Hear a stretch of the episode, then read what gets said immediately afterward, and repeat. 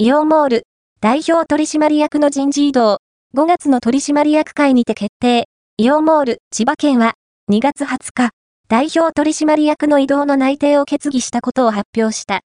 これは、2024年5月に予定されている株主総会で承認された後、同日開催の取締役会で正式に決定する予定だ。